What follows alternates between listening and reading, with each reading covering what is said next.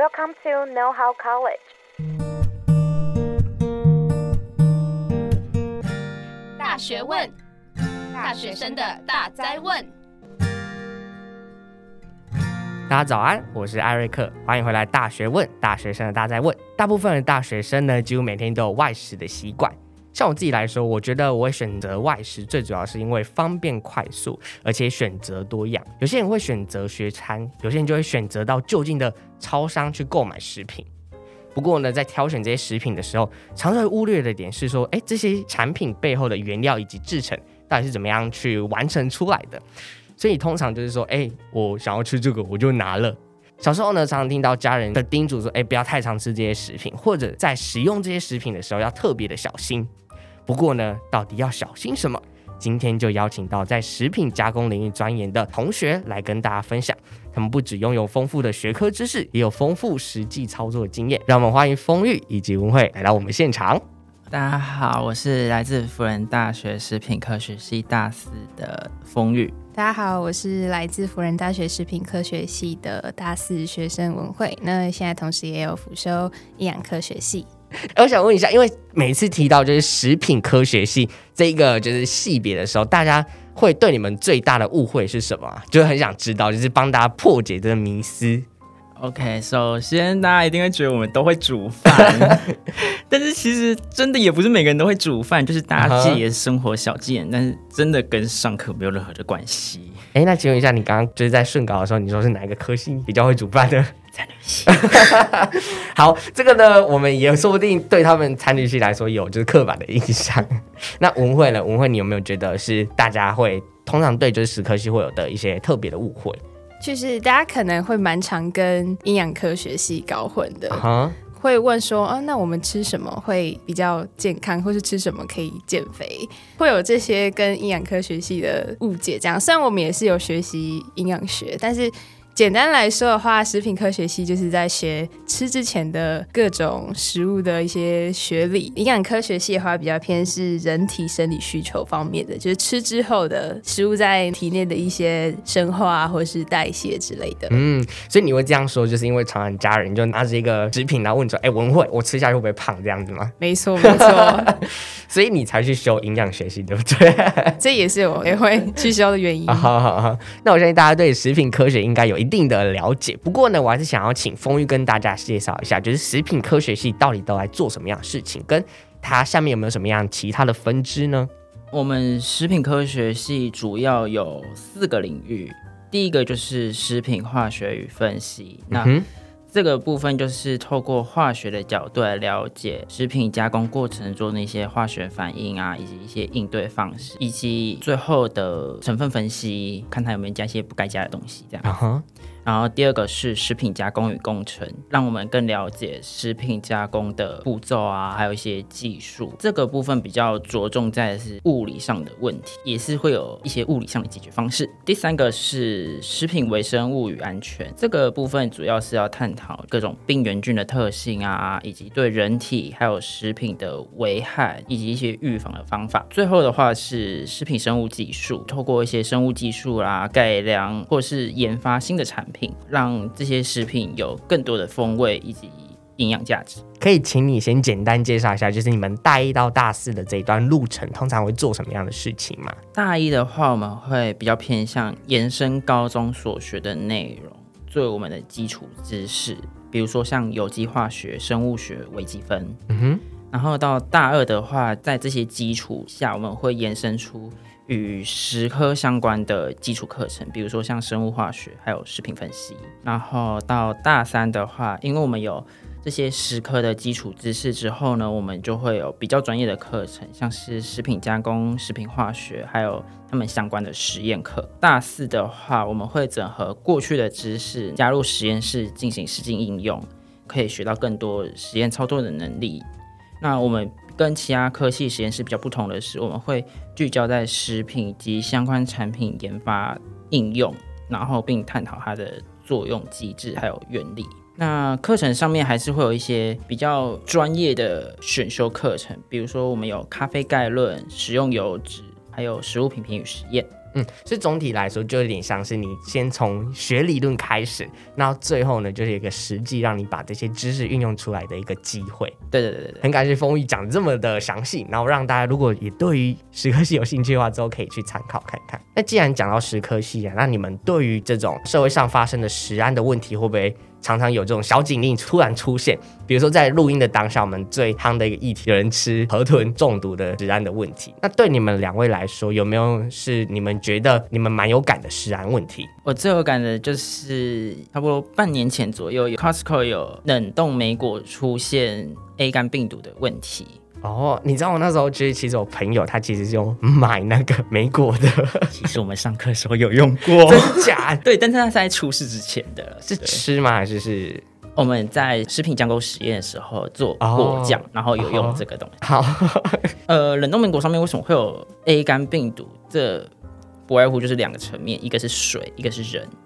第一个就是感染 A 肝病毒的人还跑去上班。但通常会尽量避免让这种事情发生。大家会定期做一下健康检查，然后看一下身体还有没有 A 肝病毒的抗体。如果有了，他才会让你去食品工厂上班。那我们其实基本上可以先扣除这个部分。然后第二个的话就是水的问题，因为我们。莓果采收下来到工厂之后，一定会先经过水去清洗。那如果这个清洗的水上面是有 A 肝病毒的话，那它就有可能会残留在这些莓果上面，那它就会跟着被包装起来，然后送到消费者的手上。那这其实是蛮危险的。那如果不幸买到，我就是还是想吃它，我可以怎么？好的，首先第一步一定是要把它洗干净。我相信大家买到食物一定都会把它洗干净，对吧？等一下，跟果干不会洗干净啊？这是冷冻的梅果，然后、哦、你说可以先洗一洗，对，可以再洗一次，然后再吃这样子。嗯、好，如果是像我们上课做果酱的话，那就比较不会有这个问题，因为我们已经把它煮熟透了，所以可以破坏这个病毒，让他们比较对我们身体没有那么大影响。再来的话，工厂层面可以再更注意一下他们的环境卫生。最后就是接种 A 肝疫苗，最根本的方法。你讲的好实际啊！好，很感谢你帮我分析 Costco 就是之前发生的 A 肝的病毒事件。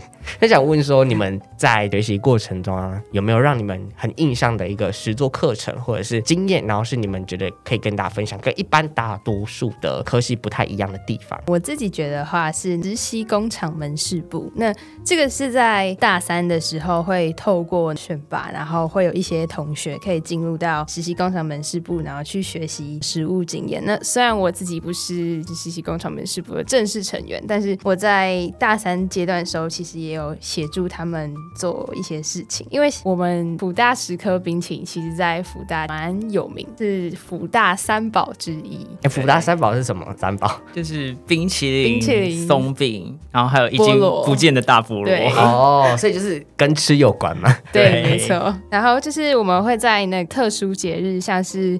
呃，母亲节啊，或是圣诞节、情人节这种特别节日，研发特殊口味去做贩售，这样子。所以你那时候在这个实验工厂里面，最主要做的的工作内容是什么？我的话比较是偏后续在做贩售，可能帮忙检票啊，或者是递冰撒料之类的。那在前期的可能研发口味比较是正式干部们去做事情，但是有时候也会去参与，就当品评人员，就帮忙吃吃看，哎，这个口味好不好吃？这样子。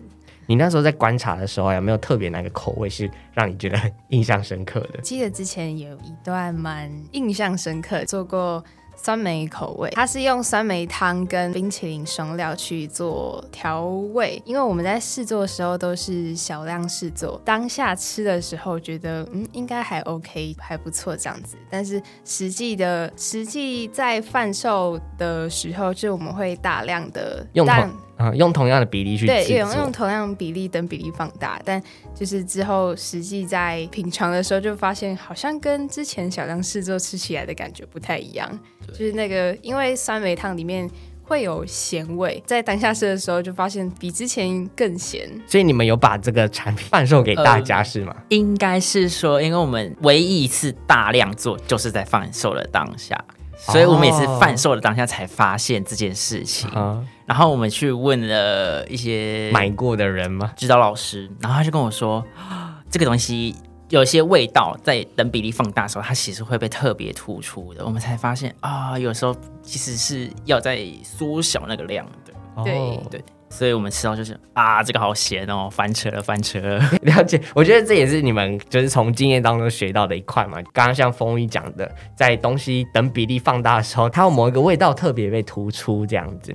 感谢你们分享，就是食科系未来的出路。就知道通常在读食品科学系之后，你们会不会比较特别，对于就是食品这一块是特别谨慎的？有没有什么特别的例子可以跟大家分享？首先，我想要分享一下市售的牛奶。市售的牛奶主要分成三种，第一个是生乳直接进行巴氏杀菌就包装贩售，这个我们会叫鲜乳或是鲜奶。然后第二个是由奶粉复水之后再贩售的，那这个我们会叫牛奶或是牛乳。那第三个就是保久乳，生乳进行高温高压杀菌之后，经由无菌充填贩售，这样。这三个比较大的不同是，因为它是经由巴氏杀菌，但是巴氏杀菌的缺点就是它杀菌不完全，使得它的有效日期比较短。但是它的好处就是一些热敏感性的营养素比较不会被破坏，以及它比较不会有焦味的产生。另外两个牛乳以及包酒乳最大的问题，就是因为他们曾经经历过了很高的温度，所以导致他们有焦味的产生。但由于我本人没有很喜欢那个味道，所以我就会尽量避免选这两项产品。那我想问一下，这三种的鲜奶制品啊，有没有什么好跟不好的地方？还是它就是单纯口味上的差别而已？好跟不好的话，鲜乳刚提到的杀菌温度比较低，时间也比较短。所以它一些热敏感性的营养素还可以比较好的得到保留，但是因为其他两种的话有高温杀菌过，就是经过高温处理，所以。可能会有一些热敏感性的营养素被破坏，但是整体来讲的话，这三种牛奶并没有太大的差异。比如说，你想透过它得到一些蛋白质或是补充钙质，这基本上是不会有影响。嗯，所以第一个就是除了有一些营养素可能会在不同的产品之间可能有被破坏或者是流失，那第二个就是口味上的区别嘛。对。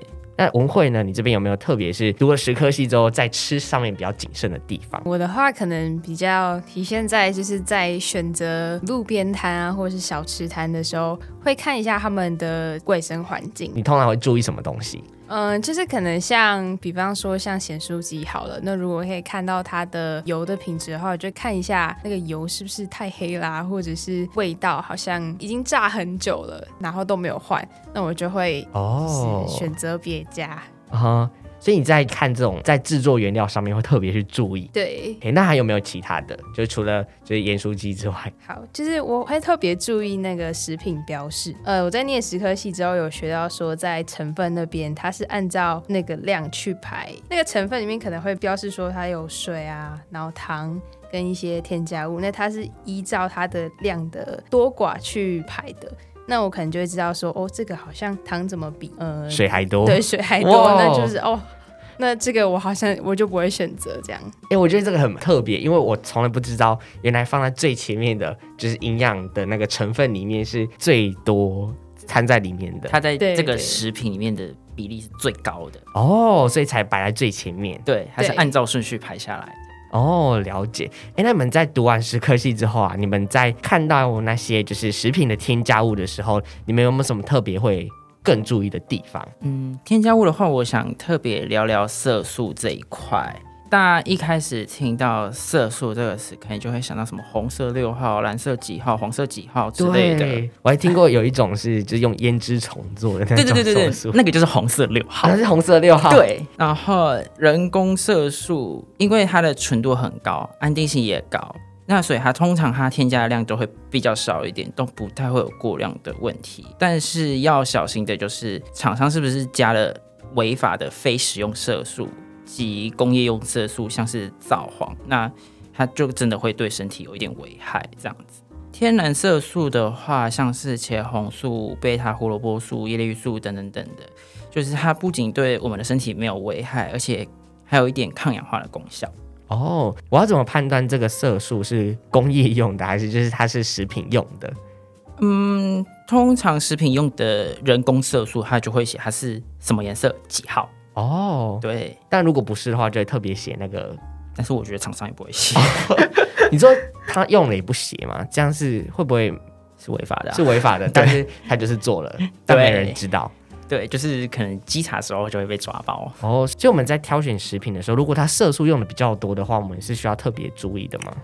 色素通常用的不会比较多，因为它其实一点点颜色就很深了，它用太多反而看起来很恶心。其实大家也不太需要担心剂量的问题，因为国家其实都有规定各种添加物的使用上限以及使用方法。通常这些上限都会低于安全剂量非常的多，所以不太需要去担心这个问题。比较需要注意的是，我们是不是在短时间内吃到含有相同添加物的食品？那这样子的话，累积起来就有可能会超过安全的上限。哦，可以使用这些添加物没错，但是你不要在短时间内使用太多，因为那个累积加起来的量会是会对身体造成伤害的。对对对。哦，因为就算它在每一个食品里面都是 OK 的，但是我今天吃了五项都有这种添加物的东西，就哦累积起来就很多。对。但我我们怎么知道这个东西我可以摄取多少啊？其实可以透过法规资料库里面有一项是食品添加物的标准，然后应该说它会把每一个添加物进行归类，然后有标示出所有可以加的添加物以及它的使用范围。使用方法还有使用的剂量，因为这个部分是采正面表列，也就是说政府有写的我们才可以用，没有写的都不可以用。而且其实这些添加物的成本都非常的高，所以在没有必要的情况下，厂商其实也是不会乱加的。哦，所以他们是为了让我们的食品看起来诶好一点，然后他们花不惜花这个重本去帮助我们食品的口感变更好之类的吗？就是说它可以。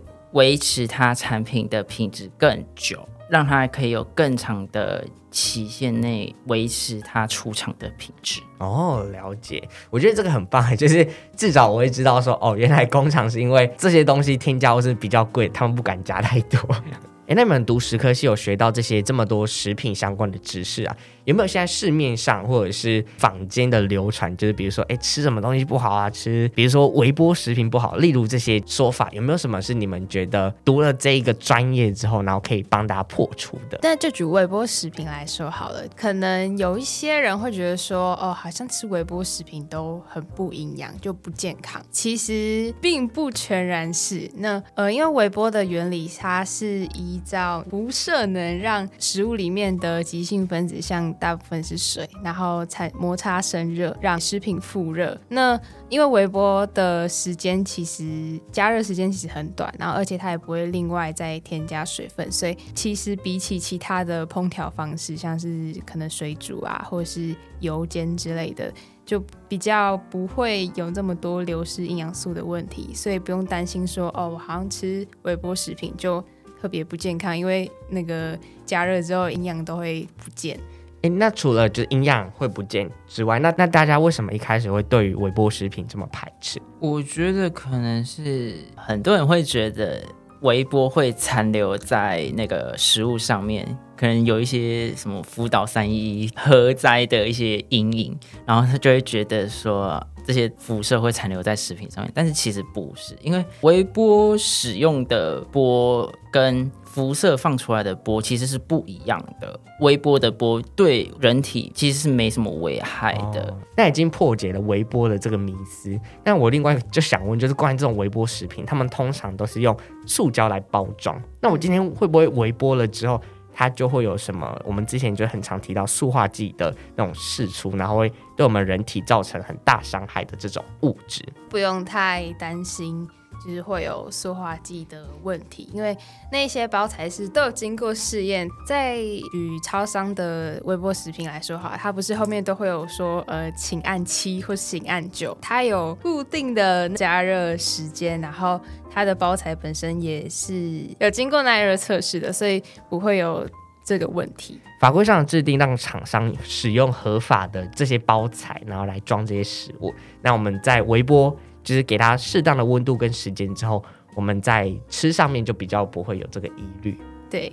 那我另外再提一个对加工食品还有食品安全常见的一些误解。好了，像加工的一些相关迷思啊，就我举罐头来说，很多人可能会觉得说，诶，罐头可以放那么久，是不是因为掺了防腐剂啊？或是有些人会觉得我吃罐头吃太多，会不会就变成木乃伊这样？其实是不用担心这个问题，因为罐头是绝对没有防腐剂的。那罐头它的定义是说，把食品放在密闭容器里面，那它会在封装之前或封装之后进行灭菌，然后让它可以在室温下保存。我们会称为它是罐头食品。那刚刚说的那个加工过程啊，就可以让它保存的比较长时间，所以其实没有必要，也不需要加防腐剂。在现行法规其实也有规定说。罐头食品是不能添加防腐剂的，所以大家可以不用担心这个问题。